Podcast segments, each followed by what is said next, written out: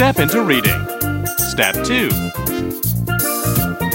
The Teeny Tiny Woman. Retold by Jane O'Connor.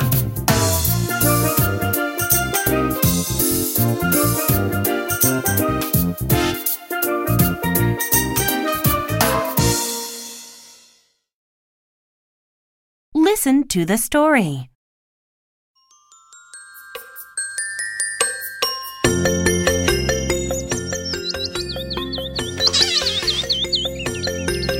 A teeny tiny woman lived in a teeny tiny house.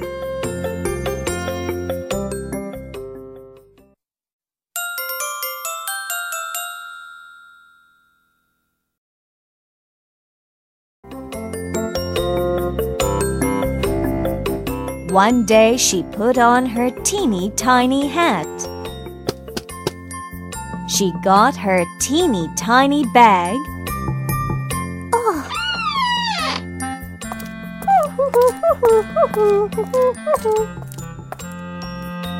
And she went for a teeny tiny walk.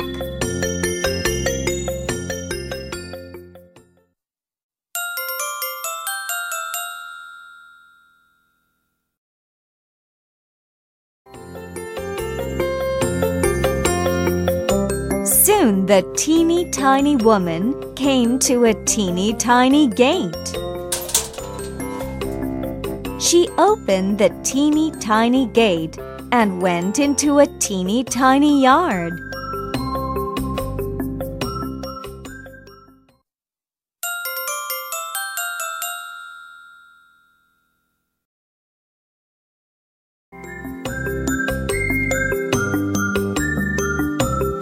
There she saw a teeny tiny bone on a teeny tiny grave. Can make some teeny tiny soup with this teeny tiny bone, said the teeny tiny woman.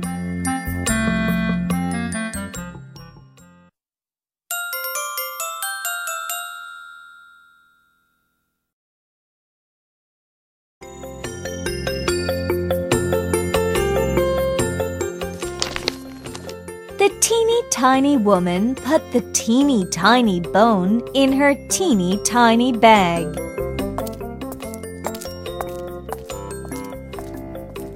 She went through the teeny tiny gate.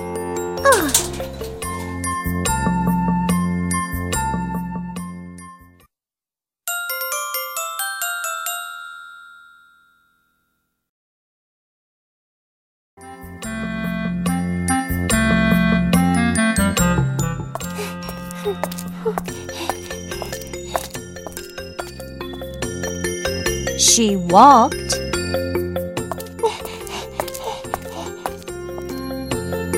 And walked.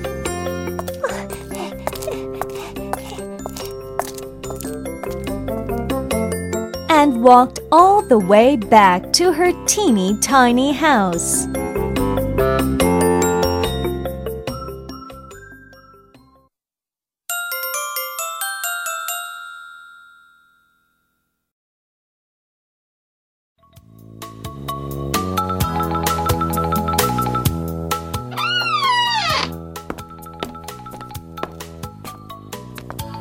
The teeny tiny woman opened her teeny tiny door. my teeny tiny feet are tired. Said the teeny tiny woman. I will not make my teeny tiny soup now. Ah.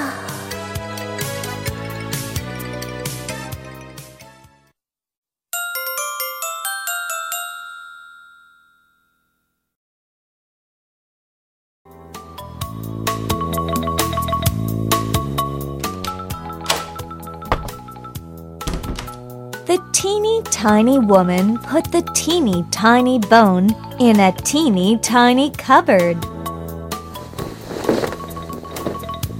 Then she got into her teeny tiny bed for a teeny tiny nap.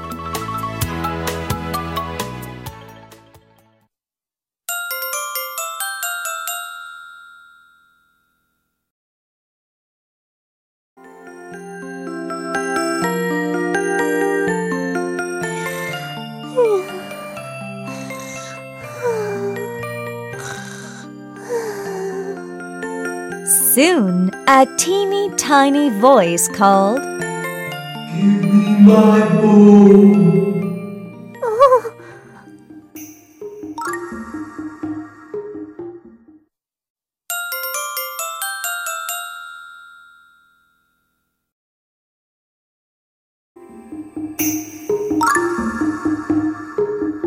The teeny tiny woman was a teeny tiny bit scared. Oh, I must have had a teeny tiny dream. She said,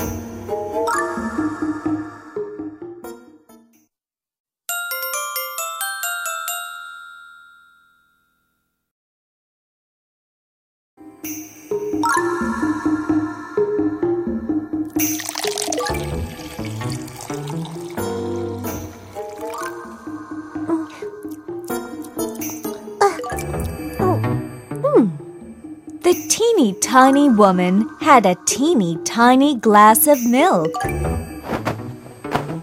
Then she got back into her teeny tiny bed.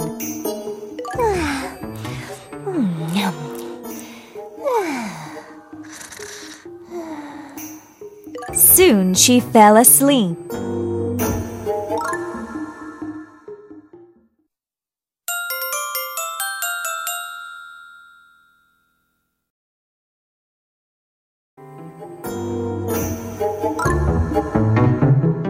Was not long before the teeny tiny voice called out again. Give me my bone. Oh, The teeny tiny woman woke up. She was so scared she hid under her teeny tiny covers.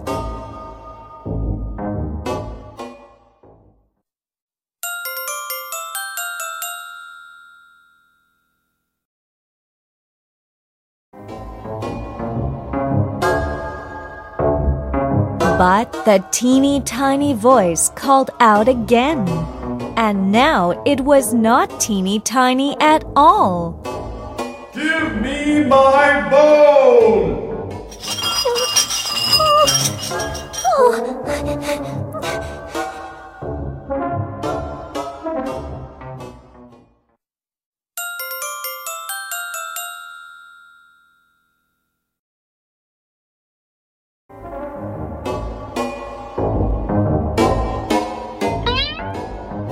The teeny tiny woman peeked out from her teeny tiny covers.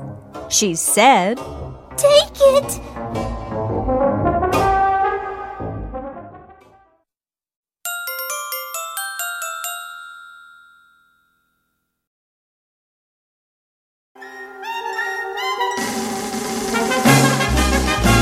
and that is the end of this teeny tiny story. Give